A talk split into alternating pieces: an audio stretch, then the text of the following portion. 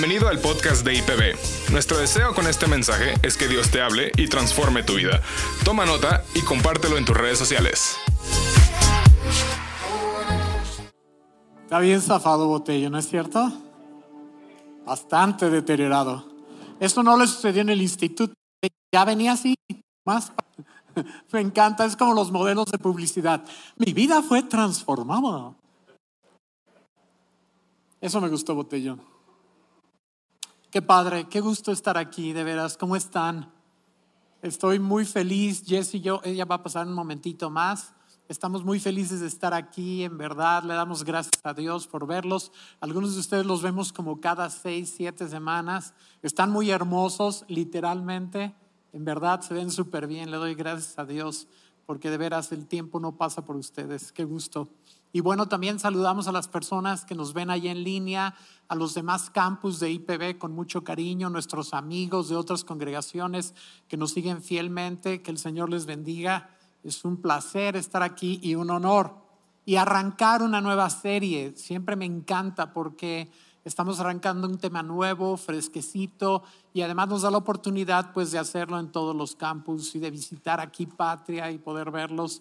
Yo le doy gracias a Dios por Robbie, por Barbie que nos hacen sentir en casa, de veras. Muchas gracias. Y bueno, ah, la serie se llama Cuentas Claras porque un día dice la Biblia que vamos a dar cuentas de nuestra vida. Y no es algo como que nos fascina, no pensamos en él todos los días, pero es algo que tenemos que tener en mente para estar preparados, ¿de acuerdo? La Biblia es muy clara al respecto y dice ah, en Romanos capítulo 14, versículo 10, y déjenme quitarle aquí el sonido a esto, ¿ok? Perdón.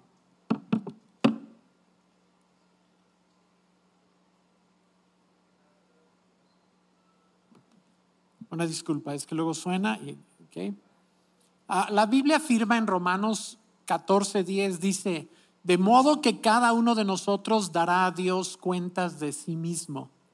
Qué fuerte, ¿no? Y cuando dice cuentas de sí mismo, pues abarca todo en la vida, ¿no? Nuestra salud, nuestro cuerpo, qué hicimos, cómo lo tratamos, a nuestra familia, cómo la dirigimos, nuestra economía, dónde pusimos nuestras prioridades, en fin, pues todo lo que tiene que ver con nuestra vida, porque realmente no somos dueños de nada, ni siquiera de nuestra vida. Le llamamos nuestra, pero Dios no la puede quitar en cualquier momento. Entonces, ni siquiera eso es nuestro, somos meramente administradores y de los administradores se requiere que seamos fieles. Amén. Un día vamos a dar cuentas. Dice también 2 de Corintios 5:10, pues todos tendremos que estar delante de Cristo para ser juzgados. Eso se me hace súper fuerte.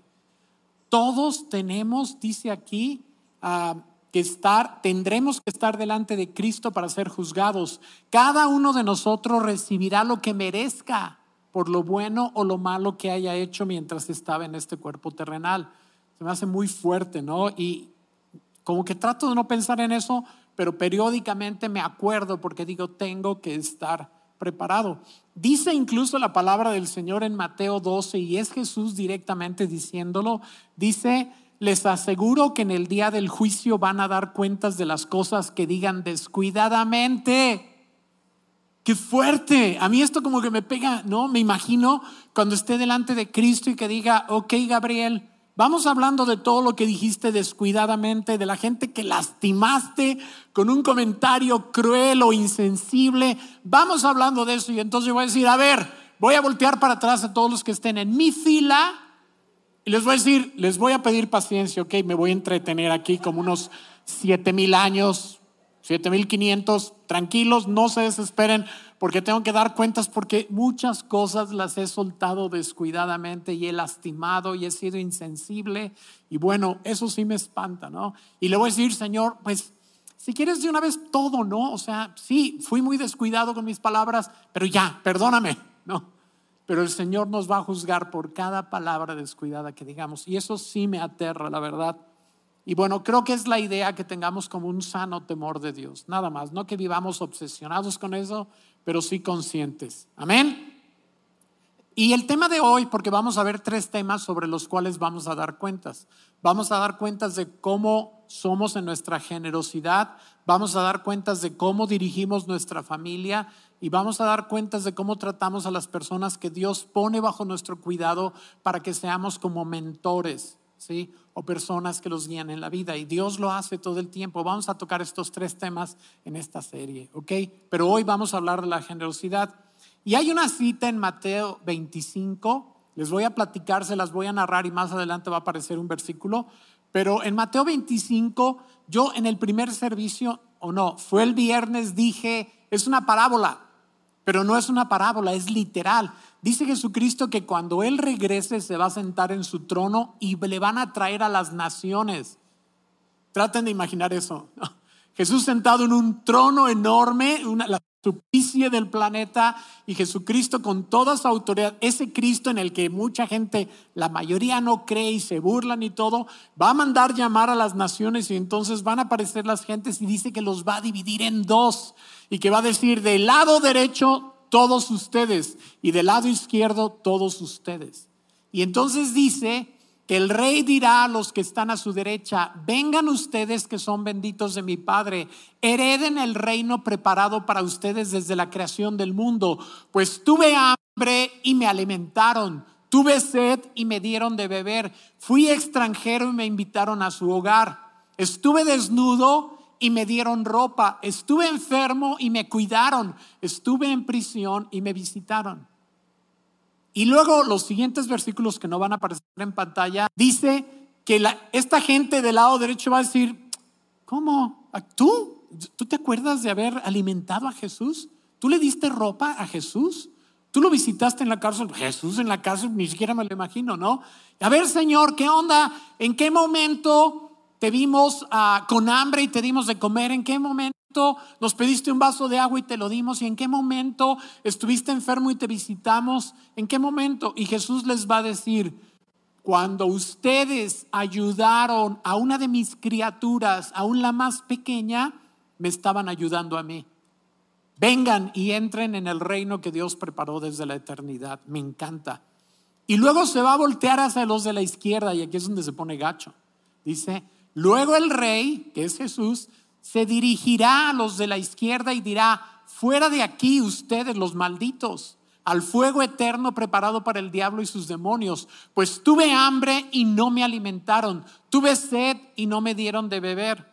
Fui extranjero y no me invitaron a su hogar. Estuve desnudo y no me dieron ropa. Estuve enfermo y en prisión y no me visitaron.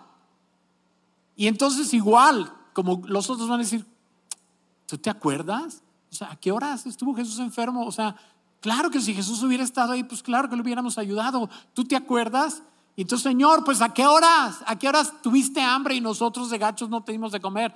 Y Jesús va a decir, todo lo que ustedes no hicieron por una de mis criaturas, de todas las de, de, mi creación de los seres humanos y todo lo que no hicieron por ellos, aún por el más pequeño, el menos importante, cuando se negaron a hacerlo, se negaron a ayudarme a mí. Así que al destino del fuego eterno. Ah, está fuertísimo, ¿no? Muy fuerte y está en la escritura. Es Mateo 25 y está en boca de Jesús y es muy, muy fuerte. No puedes escaparte de eso. Ahora, este pasaje no está enseñando la salvación por obras. ¿Ok? ¿Estamos?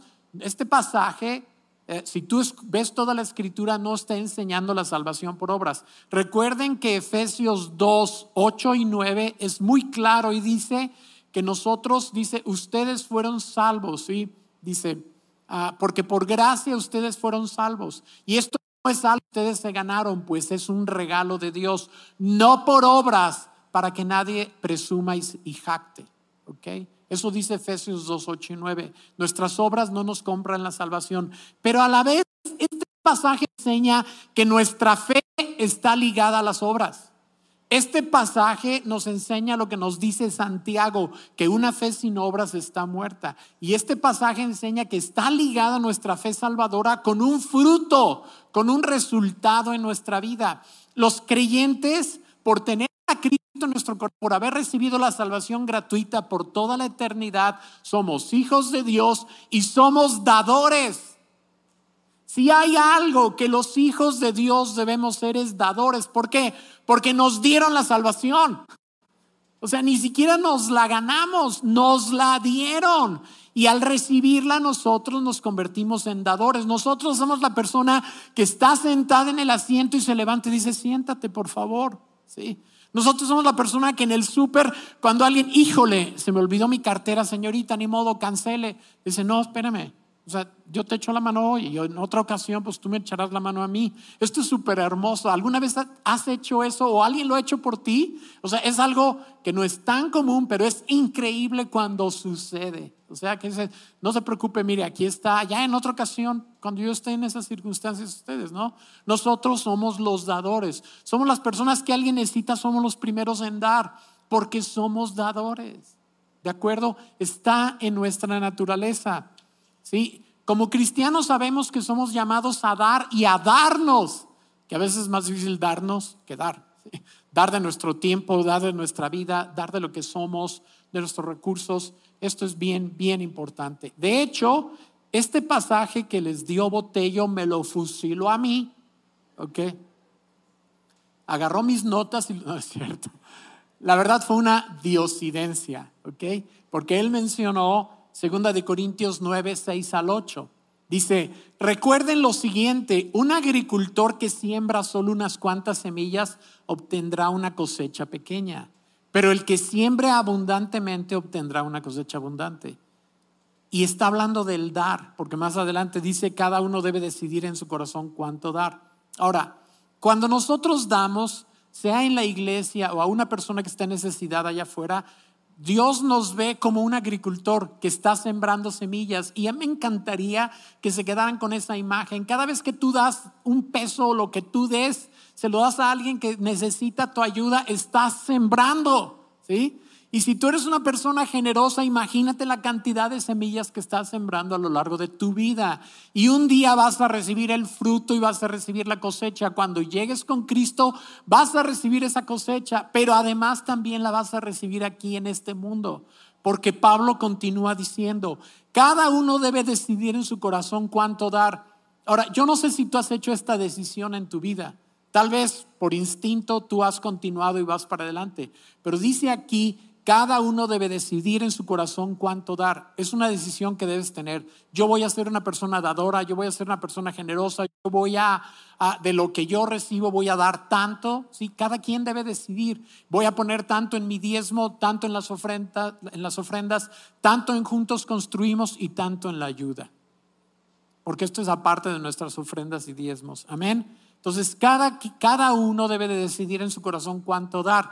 Y no den de mala gana ni bajo presión. Me encanta. Porque Dios ama a la persona que da con alegría. Dios ama a la persona que da con alegría. Reina Valera dice, Dios ama al dador alegre. Y dice, escuchen, y Dios proveerá con generosidad todo lo que necesiten. Entonces siempre tendrán todo lo necesario y habrá bastante de sobra para compartir con otros. Si tú quieres tener de sobra, necesitas ser un dador. Las personas tacañas que, que, se guardan y retienen son personas que nunca les sobra, siempre les falta. Pero las personas que son dadoras, según esta promesa, son personas que tienen de sobra, aunque sus ingresos no sean muy grandes, no se lo pueden explicar, pero tienen de sobra para compartir. Y algunas de las personas más generosas no son personas que tienen mucho, son personas que tienen poco y pero les sobra para ayudar. Esto es un principio espiritual del dar. Pero lo que me encanta aquí y es lo que más me fascina es que dice que Dios ama al dador alegre. No dice, a mí me caen bien los que dan con alegría. Dice, amo a las personas que dan con alegría. O sea, mi corazón rebosa cuando alguien da con alegría. Amo y no es ese amo que a veces decimos descuidadamente, ah, yo amo los deportes. O sea, que literalmente es amo al dador alegre. Cuando veo a mi hijo y a mi hija que está dando, yo volteo con los ángeles y digo, ¿ya lo vieron? ¿Ya la vieron? ¿Vieron? ¿Vieron qué clase de hijo, qué clase de hija tengo? Lo amo, la amo. Dios ama al dador alegre. Amén. Entonces es bien importante que nosotros lo sepamos. Si queremos alegrar el corazón de Dios, debemos de ser dadores, está en nuestra naturaleza, somos dadores por naturaleza. Eh, yo creo que no hay una contradicción más grande que un creyente que no es dador y que es tacaño y que retiene, literal, se me hace una súper contradicción porque pues si desde la salvación, desde la vida, me la dieron, ¿sí? Me dieron la vida y luego me dieron la salvación, pues ¿por qué voy a ser una persona que no es dadora? ¿Sí me explico? Está en nuestra naturaleza y es bien importante, últimamente que hemos hablado de identidad, que reconozcamos que una identidad básica del cristiano es ser un dador alegre, no un dador a fuerzas. Amén. Y en este momento quiero pedirle a Jesse que pase aquí, por favor, para continuar con el mensaje.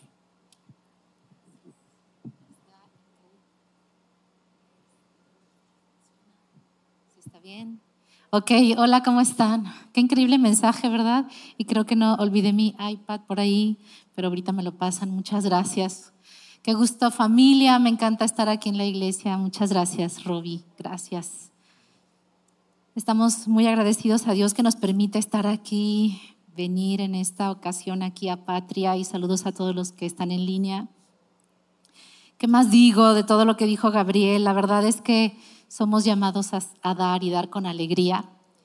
Y hay dos cosas que alegran mi corazón bueno, mayormente de lo mucho que podemos hacer en la iglesia, pero es, uno es mujeres, servir mujeres, me encanta, por cierto, viene Florece, no se lo pierdan, por favor, 29 y 30 de septiembre va a estar increíble.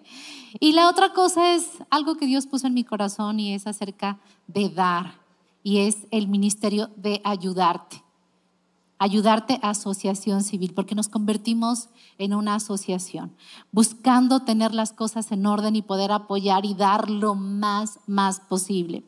Y quiero hablarte de esto, porque, ¿sabes? Ah, podemos tener como pensar que tenemos las intenciones de dar y de hecho Jesús dijo, este, cuando se derramó perfume en sus pies, esta mujer que le derramó perfume en sus pies.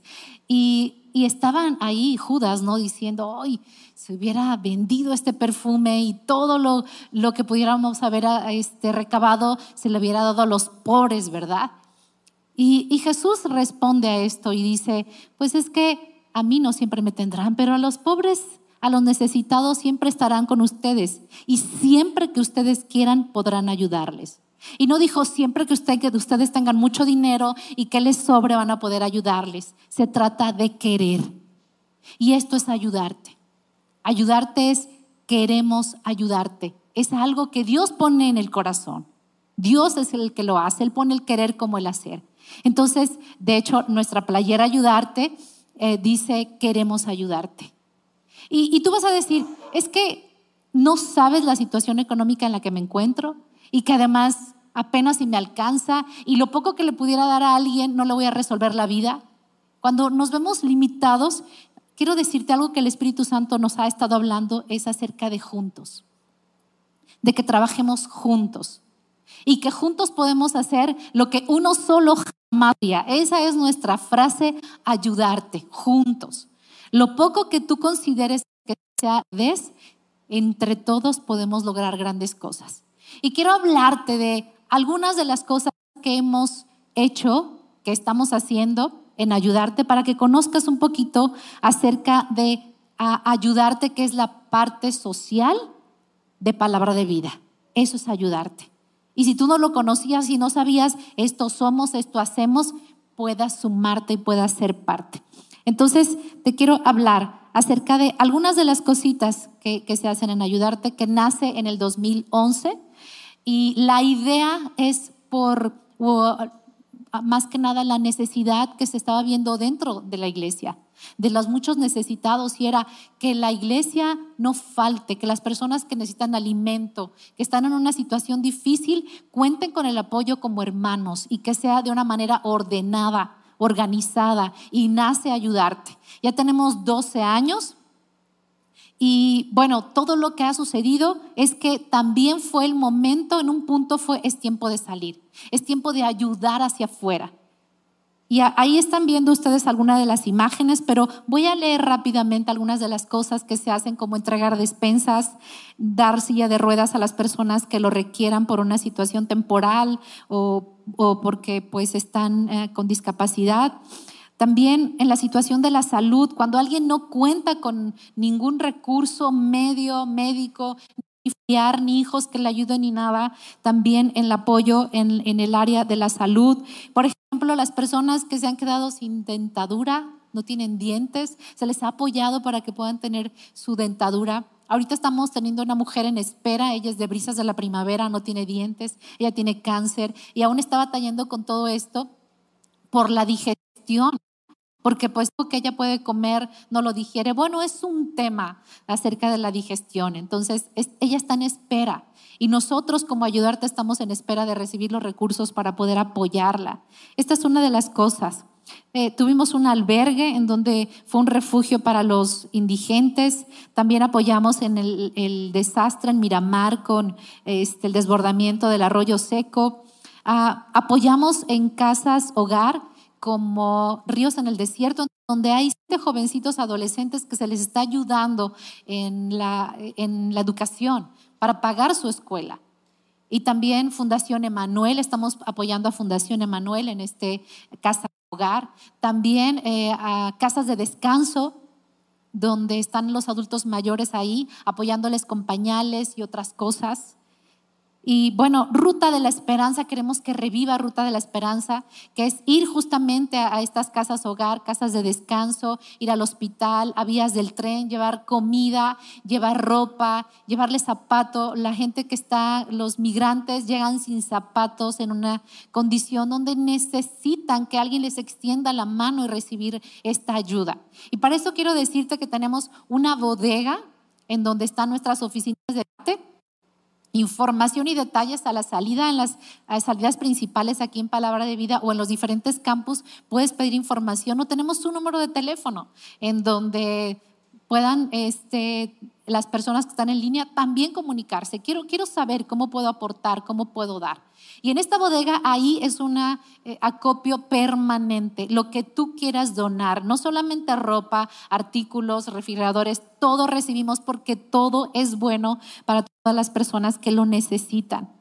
Y justamente como ruta de la esperanza es estar yendo a diferentes lugares, así fue como llegamos a Brisas de la Primavera, un lugar en donde Dios quiso que naciera una obra palabra de vida. Y ahí tenemos a nuestra amada iglesia palabra de vida. Gracias a Dios. Sí, démosle un aplauso a Dios porque Él llegó a ese lugar. Y Dios ha estado transformando a esta comunidad, una comunidad completamente vulnerable y necesitada. Y los está transformando de tal manera que ya están listos para dar. Listos para dar, dices tú, pero ¿qué van a dar de lo poco que tienen? Sí, de lo poco que tienen, porque Dios ama más el sacrificio de los pobres que el dinero sobrante de los ricos. Dios ama cuando tú dices, puedo dar, de lo poco que tengo puedo dar, y ahí es en donde experimentas el milagro la maravilla de ver cómo Dios te provee. Dios lo hace, suceden los milagros. Y tenemos grandes sueños ahí en ese lugar, Brisas de la Primavera. Queremos construir un centro comunitario, estamos trabajando en eso, necesitamos comprar dos terrenos, tenemos uno para que sean ya tres terrenos, construir ahí. Hicimos lazos con Fundación Providencia para poder construir este lugar en donde haya una escuela, donde haya médica, en donde se haga también, este, se tenga el cuidado de los niños para que las mamás puedan trabajar las mujeres y hacer iglesia en ese lugar. Algo grande, algo de verdad que sea asombroso y sea transformador en ese lugar, en donde estamos soñando, pero estamos haciendo cosas a las posibilidades que tenemos, buscando ese sueño, un lugar en donde la situación de drogadicción, alcoholismo, etcétera, pues e-, es el pan de cada día, ¿no? Que el futuro de los niños cambie y sea diferente. Y por eso lo que estamos haciendo es pagando clases de música para que los niños tengan mejores oportunidades. Esto estamos haciendo y además en la educación unos pocos niños están recibiendo ahorita apoyo de, su, de la escolaridad secundaria y llevarlos hasta su carrera profesional. Estamos sembrando porque, para que en esa comunidad suceda algo diferente, que en ese lugar los niños encuentran esperanza en un futuro. de lo que ellos ven puedan saber que Dios quiere hacer algo diferente. Y esto es posible si sumamos esfuerzos y juntos lo hacemos. Patrocinando a un niño, este es el proyecto. Hay muchos más, de verdad puedes preguntar a la salida también. Quiero decirte, ayudarte está en peligro de extinción porque recursos, nos hemos quedado prácticamente sin recursos pero los sueños los tenemos y nos resistimos a que muera este ministerio ayudarte como asociación civil también y todo lo que podemos hacer. Por eso familia, quiero pedirte que nos unamos y podamos apoyar, que Dios ponga en tu corazón, que Dios ponga en tu pensamiento con qué cantidad tú quieres sumarte y ser un colaborador ayudarte y dar mensualmente, quincenalmente, semanalmente, todo suma. De verdad, no menosprecies la cantidad que tú puedas dar. Dala de corazón, dala de alegría. Y sabes, es mejor dar que recibir. Dices, bueno, me encanta recibir regalos, ¿verdad? Y te pones muy feliz. Pero también es hermoso cuando ves que alguien recibe algo que necesita y eso alegra tu corazón. Y sabes qué? Alegra el corazón de Dios. Lo alegra Él precisamente porque lo que hizo Él fue transformarnos. Y para hacerlo es como, ¿cómo me voy a esforzar en que me importe lo que le pasa a alguien más cuando yo me volteo y veo toda mi necesidad a mí? Sabes, Dios tenía que hacer algo para que nosotros pudiéramos cambiar nuestra manera de ver las cosas. Y lo que Él hizo fue cambiar nuestro corazón. Él. Él dice que cambia nuestro corazón duro e insensible y lo convierte en sensible dándonos un corazón de carne. Y dejamos de ser las personas que nos pasamos de largo al ver las personas que tienen necesidad. O no, o no nos queremos cerrar. Cuando nos queremos cerrar y decir, ay, es que yo tengo tantas cosas, mejor me voy deprisa. O, o no quiero pensar mucho en esto.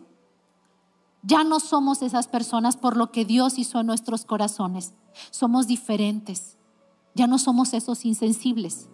Los que el mundo, en el mundo hay esa insensibilidad. Nosotros ya somos diferentes y Dios nos pone en un lugar porque Él quiere que sea visto lo que hace la iglesia, que sea notorio, son mis hijos, hacen las cosas diferentes. El mundo, sabes, yo escuchaba ayer este, a Jenny que decía de una jovencita que nació con situaciones de discapacidad. Y esta jovencita decía, ¿cómo se burlan de ella? El mundo hace eso. Se burla de la carencia, de la necesidad, pero nosotros no, nosotros estamos llamados a ser luz al mundo.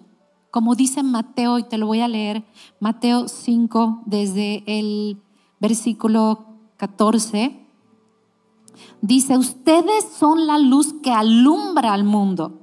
Una ciudad que está en un monte no se puede esconder ni se enciende una lámpara para ponerla debajo de un cesto, sino sobre un candelero para que ilumine a todos en la casa.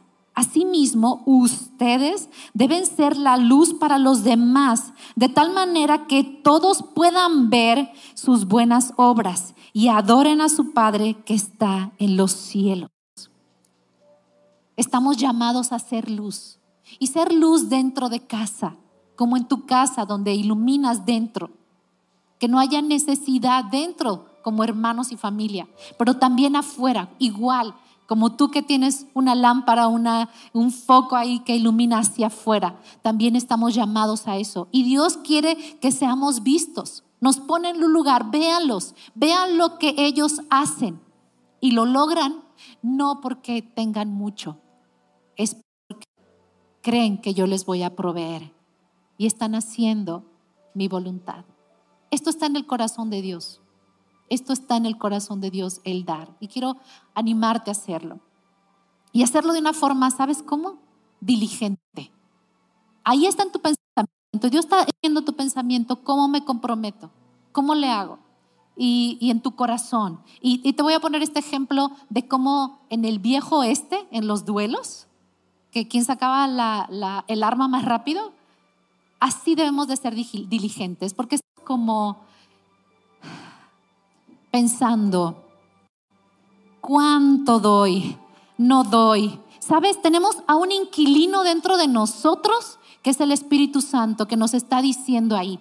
Pero está ahí el otro, el enemigo, queriéndonos, queriéndonos quitar toda la intención de dar.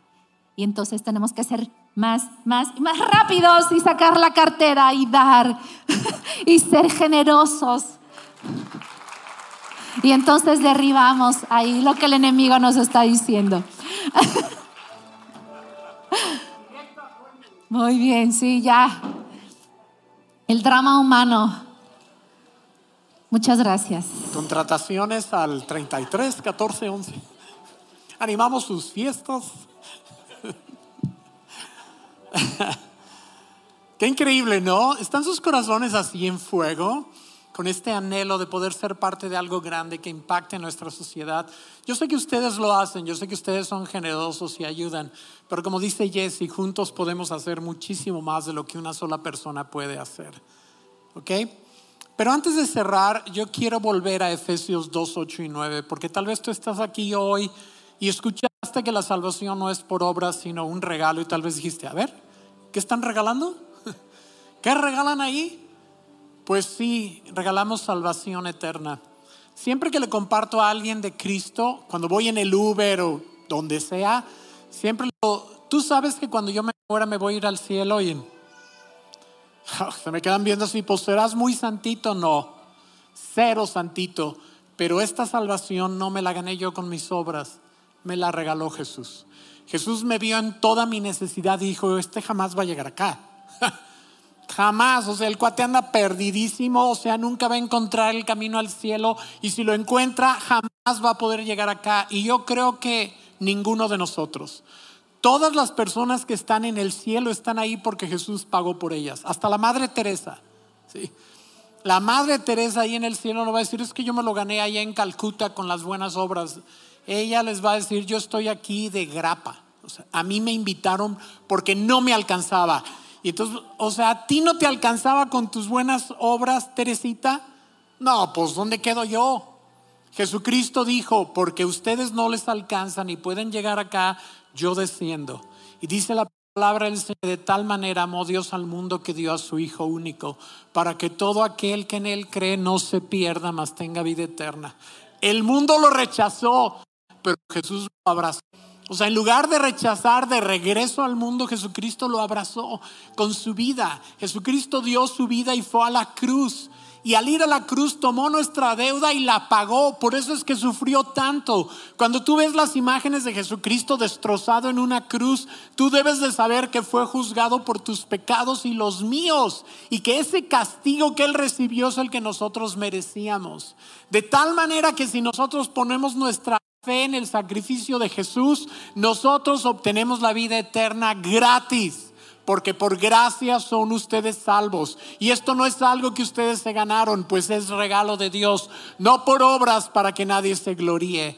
Efesios 2, 8 y 9. Así que si tú estás aquí hoy, yo quiero pedirle a todos que nos pongamos de pie, pero si tú estás aquí hoy y no has asegurado la vida eterna, por favor hazlo hoy. Lo único que necesitas para asegurar dónde va a estar la eternidad es poner tu confianza en Jesucristo. Amén. ¿Hay alguien aquí que quiera recibir a Cristo en su corazón? Ahí donde están en su lugar, simplemente levanten su mano y permítanme hacer una oración. Si tú quieres recibir a Cristo en tu corazón, levanta tu mano ahí. Levanta tu mano y dame chance de ver y dame la oportunidad y el honor de orar por ti. Si tú estás aquí hoy y quieres recibirlo en tu corazón, levanta tu mano. Y voy a hacer algo más, perdón, pero quiero pedirte que vengas aquí al frente, no te quiero exponer, quiero poder orar por ti. Si levantaste tu mano, te voy a pedir que pases aquí al frente. Wow, me fascina, me fascina, bienvenida, bienvenida. ¿Cuál es tu nombre? Adriana.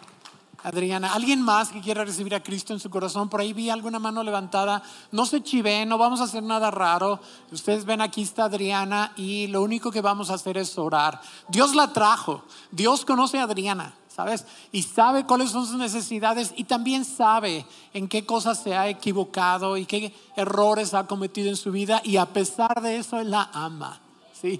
Y le perdona todo lo que ella haya hecho, grande o pequeño, ¿sí? Se lo perdona completamente por amor y toma eso y lo paga en la cruz. Y por eso Adriana hoy aquí va a recibir la vida eterna. Cuando Adriana salga de este lugar, ella va a salir con la vida eterna asegurada, como los demás que lo hemos hecho, ¿sí? Ella sabrá que el día que Cristo la llame a su presencia, ella irá derechito, sin ningún obstáculo, porque Cristo pagó su deuda. Si hay aquí alguien más que quiera recibir a Cristo en su corazón, por favor, denos el gozo de ser testigos. Cada uno de los que estamos aquí lo hemos hecho. Pasamos al frente y le dijimos a Jesús, Señor, yo creo en lo que hiciste por mí en la cruz. Adriana, ¿quieres repetir conmigo en voz alta? Señor Jesús, yo sé que tú me trajiste para darme la vida eterna. De aquí en adelante, mi salvación queda asegurada, no por mis méritos, sino por los tuyos, porque tú pagaste mi deuda yo te acepto en mi corazón y me entrego a ti para toda la eternidad. Amén. Felicidades, Adriana. Dios te bendiga. Mira esta chica que está aquí, Martita. Ella te va a acompañar para ponerse a tus órdenes. Y si hay alguien más y se chivió de pasar, no pasa nada. Sigan a estas chicas, ¿ok? Tomen su lugar un segundito, nada más. Quiero hacer algo, una última cosa. Ah, si alguien me permite uno de los sobres, por favor. Gracias, Eugenia.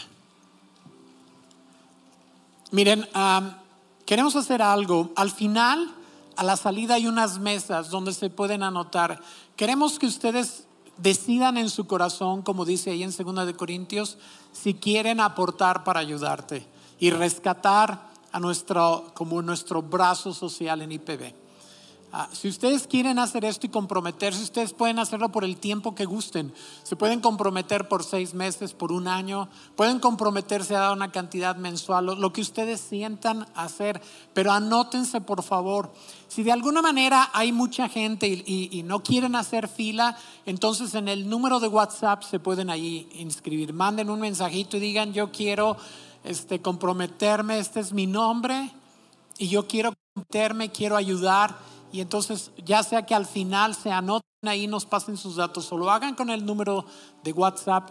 Ahí está. Este número celular hasta abajo es un WhatsApp y es la manera más fácil. Y luego tú puedes decir, pero luego, ¿cómo hago llegar mis aportaciones? Hay varias maneras de hacerlo, pero la más sencilla para mí es que cada domingo que vengas, Aquí va a haber sobres. Y después de que pongas en un sobre tu ofrenda, tu diezmo, tu contribución para Juntos Construimos, toma otro sobre. Al cabo aquí no sobran los sobres, por eso se llaman sobres. Porque nos sobran. Andan por todos lados, me los encuentras en el camión. Y aquí hay varias opciones. En un, cuando des tu diezmo y tu ofrenda, lo pones en un sobre y pones en la casilla diezmo ofrenda. No tienes que poner tu nombre. Pero dice también ministerio ayudarte. Nada más señalas esa casilla, le pones tu nombre y en ese sobre pones tu aportación cada semana o cada quincena. Es la manera más fácil y libre de complicaciones. No tienes que ir al banco, ni al Oxxo, ni nada. Aquí va a estar esperándote el sobre. ¿De acuerdo? Entonces, oren en este momento en su corazón. También quiero levantar una ofrenda especial ah, en este momento. Ah, quiero levantar una ofrenda para quienes quieran decir, ahorita yo quiero aportar algo para ayudarte. En este caso, nada más pónganlo en el sobre, no tienen que señalar ayudarte, a lo mejor no traen pluma, pero lo ponen en el sobre y esta ofrenda se va a apartar para ayudarte. ¿Sale? Y ya en el futuro se traen un lapicito, una pluma y es todo lo que necesitan para traer su aportación. Padre, gracias por la generosidad de tu iglesia. Gracias, Señor, por los corazones generosos, Señor. Muchísimas gracias, Padre. Gracias. Bendice, Señor. Bendice esta actitud. Padre, y sé que tenemos aquí almas increíblemente generosas, Padre. Gente que se quita la comida de la boca, Señor, por las personas que están necesitadas. Padre, gracias, porque en eso vemos a Cristo y es una luz impresionante para la gente, Señor. Gracias, precioso Señor. Bendícelo, Señor. Bendice, Padre, en el nombre precioso de Cristo Jesús. Amén. Si quieren pueden pasar aquí y pueden depositar aquí su sobre. Yo les agradecería. Gracias por este movimiento de fe. Acérquense. Muchísimas gracias. Esta ofrenda es para ayudarte y estamos muy, muy alegres de que Dios está levantando de nuevo este ministerio tan hermoso. Gracias. También pueden participar en Ruta de la Esperanza aquí en Patria en un futuro pronto. El pastor Robbie les va a indicar cómo se pueden ah, involucrar en ir a los hospitales a llevar alimento a los parientes de los pacientes que están allí, ir a las vías. Y esto es súper bonito, es algo que, bueno, regresa uno súper lleno. O sea, no regresas vacío, regresas con el corazón lleno. Hemos ido con los niños allá en pediatría, en el centro médico, y bueno, a sus papás les llevamos alimentos y hacemos cosas que son muy en el corazón de Dios. Esto es, aparte de las aportaciones, se pueden involucrar y ya uh, Robbie y Barbie les dirán en qué momento. Esto va a suceder en todos los campus. En cada campus hay un representante ahora de ayudarte. Algunos fueron por dedazo, pero ahí están y, y lo hacen con todo su corazón. Muy bien, ¿les parece si nos ponemos de pie y adoramos al Señor? Vamos a despedirnos adorándole y gozándonos delante de su presencia y llévense este mensaje, no se olviden de pasar a las mesas, de ayudarte o de tomar el número telefónico. Ahorita les voy a pedir que lo vuelvan a poner para que nos hagan llegar su generosa aportación. Dios les bendiga, les amamos, gracias.